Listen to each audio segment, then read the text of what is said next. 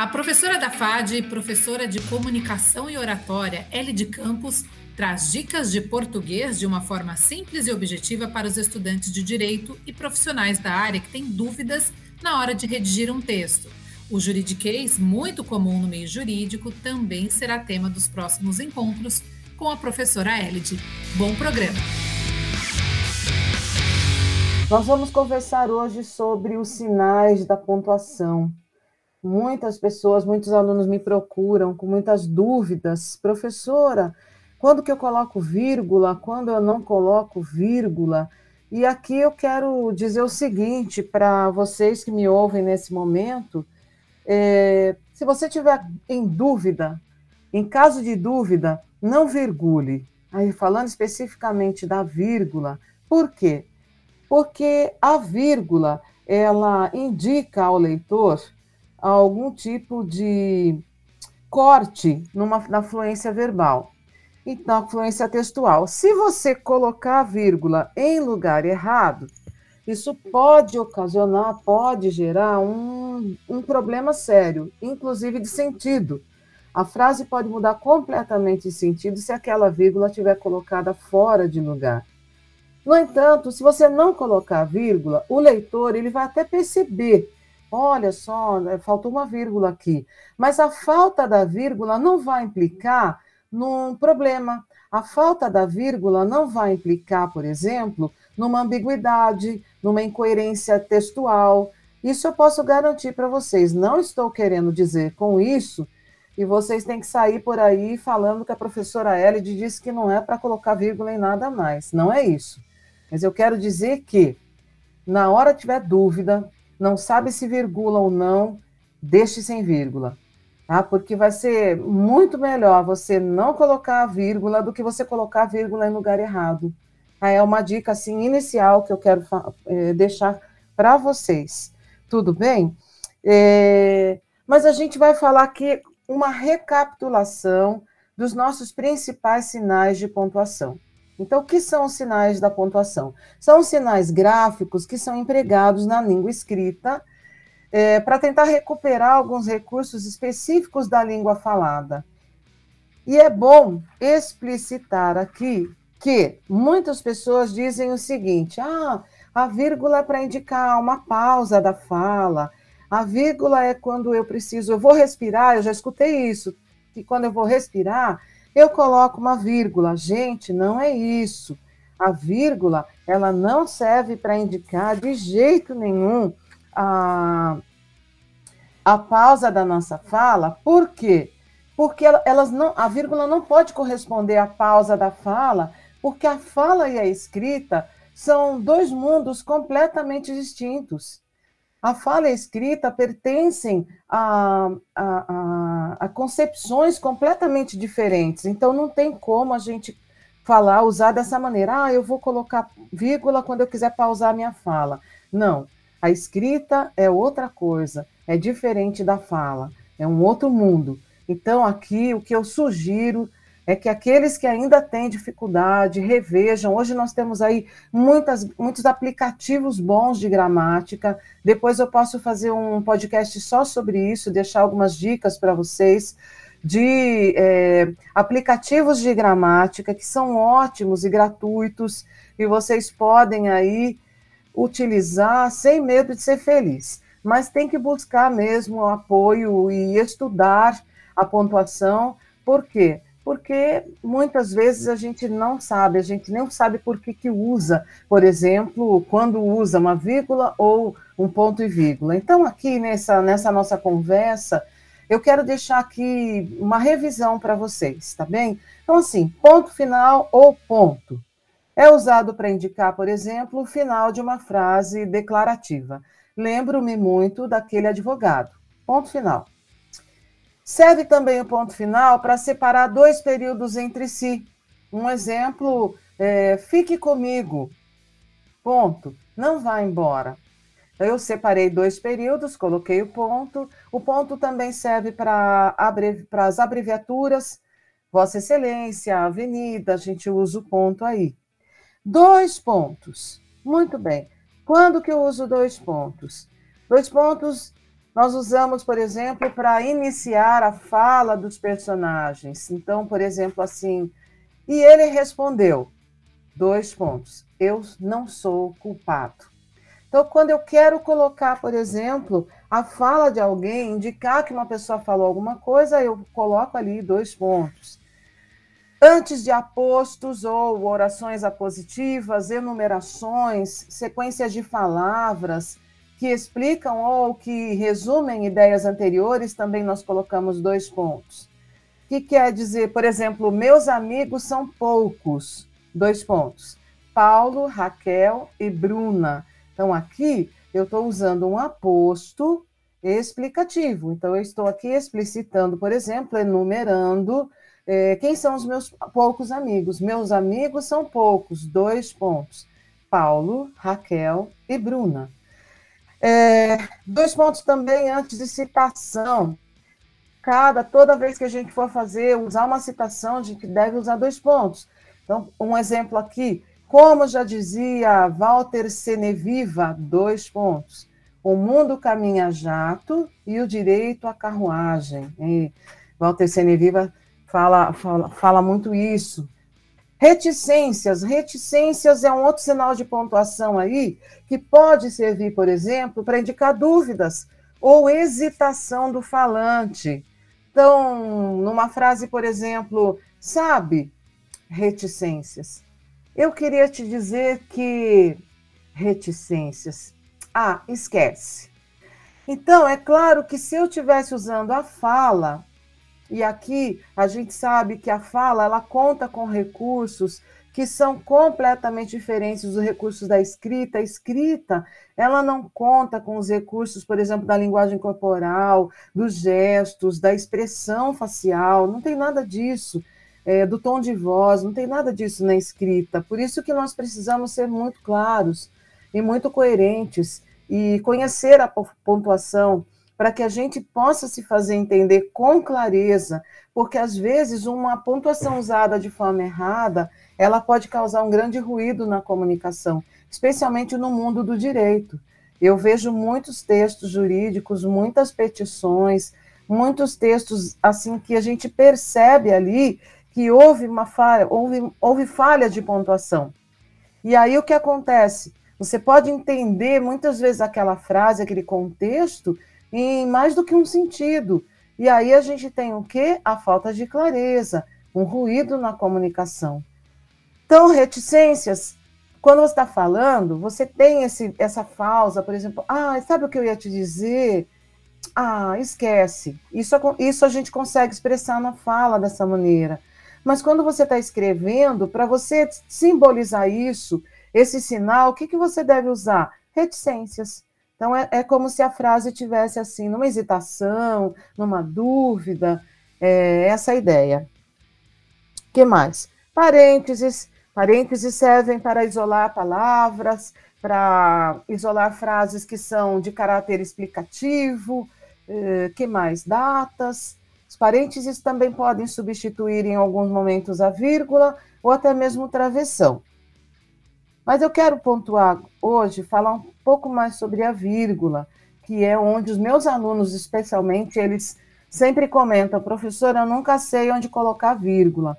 Eu nunca sei se aqui eu coloco vírgula, se eu não coloco. Então, foi uma das dicas, assim, que mais me pediram para falar. É... Então, olha só, eu já falei para vocês que as vírgulas não podem, não são correspondentes às pausas da fala, porque a fala é uma coisa e a escrita é outra, são dois mundos distintos, daí a necessidade que se tem de estudar e rever aí a pontuação. Muito bem.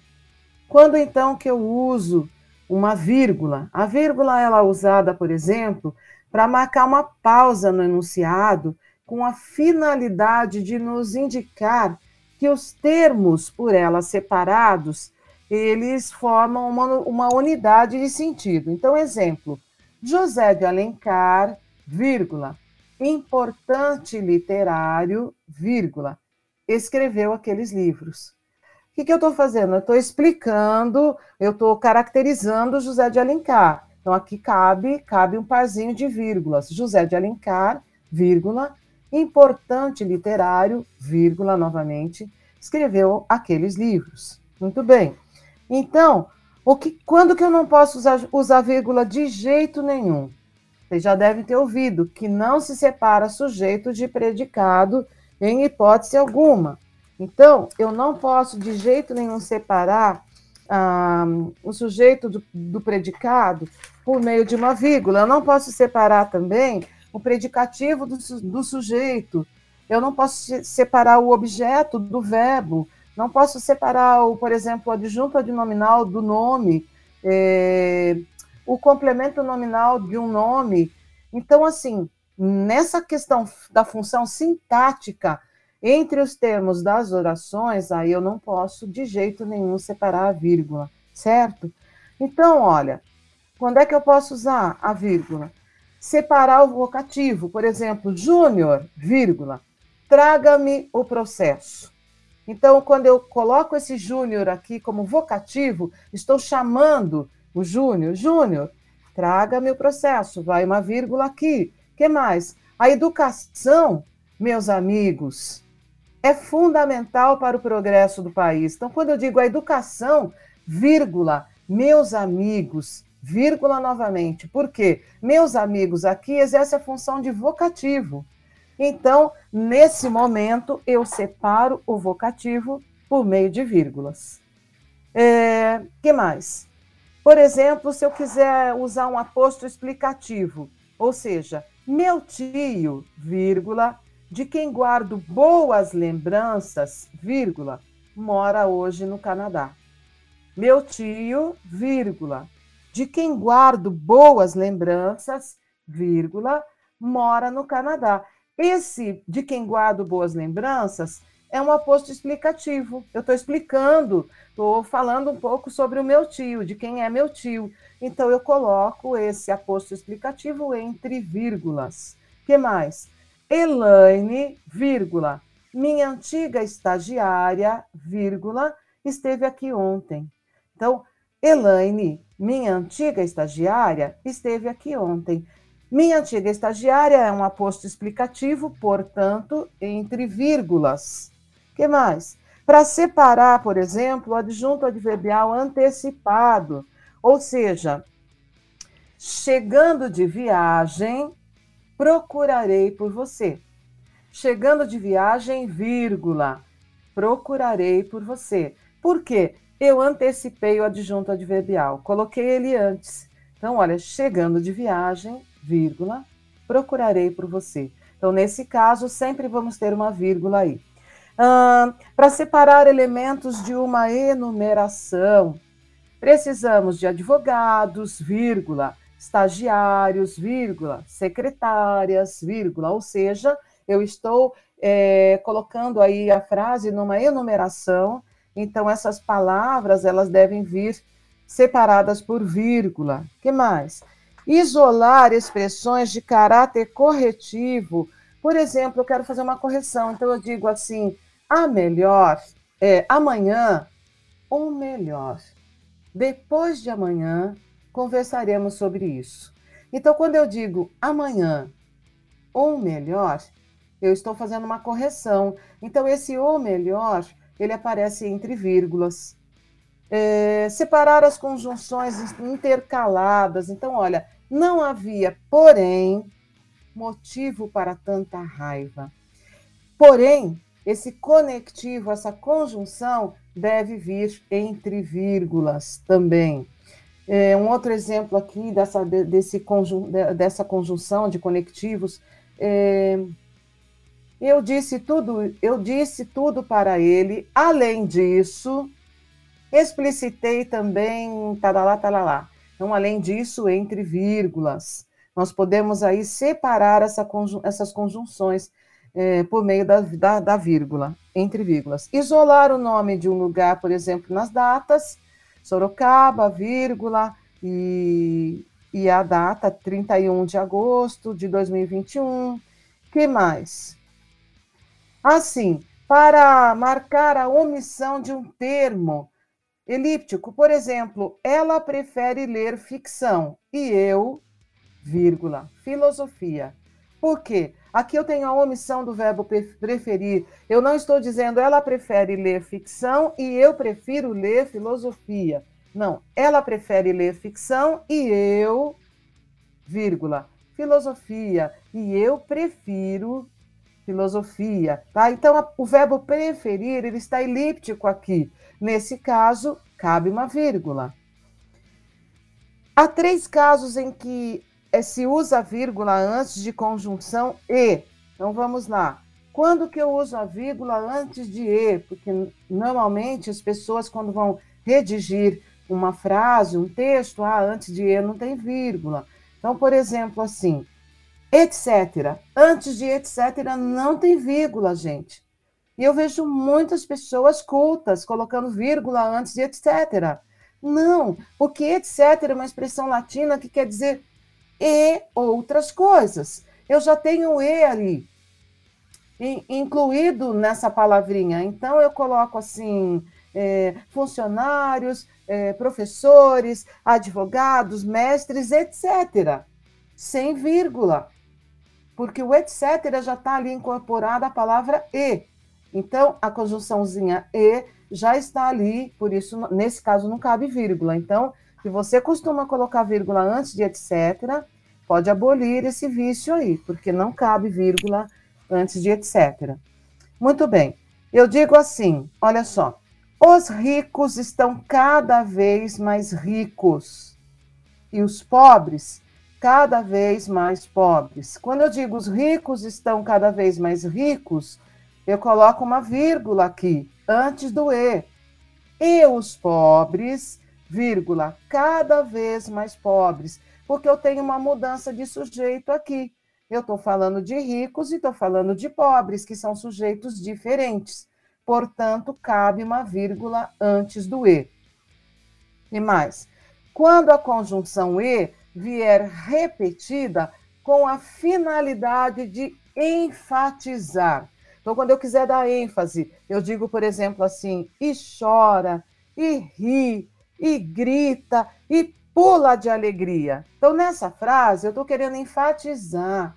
E aí eu posso colocar vírgula. Então, e chora, vírgula, e ri, vírgula, e grita, vírgula, e pula de alegria, tá? Então, nesse caso, nós podemos usar o e com o efeito, com a, vírgula antes do e, com o efeito de dar ênfase. A finalidade aqui é enfatizar que mais aqui que eu tenho para falar para vocês? O ponto e vírgula. O ponto e vírgula serve, por exemplo, para separar os itens de uma lei, de um decreto, de uma petição, de uma sequência, e também serve para separar orações muito extensas.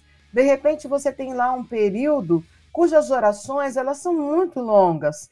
Então aí cabe, por exemplo, um ponto e vírgula. Para você dar continuidade no período, na sua ideia, você pode separar com ponto e vírgula.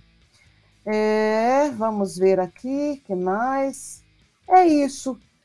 Hoje eu gostaria de deixar essas dicas com vocês. É, não, não, não penso que vou conseguir esgotar esse assunto em hipótese alguma, porque porque há muito aí, muitas regras, muita coisa para a gente falar sobre a essa questão da, das vírgulas, mas eu vou falar em outros momentos. Por hoje nós vamos ficar por aqui. Tudo bem? Muito obrigada por sua atenção e até a próxima. Essa foi mais uma edição do FADcast, podcast da Faculdade de Direito de Sorocaba, com a professora Ellie de Campos. Até o próximo programa.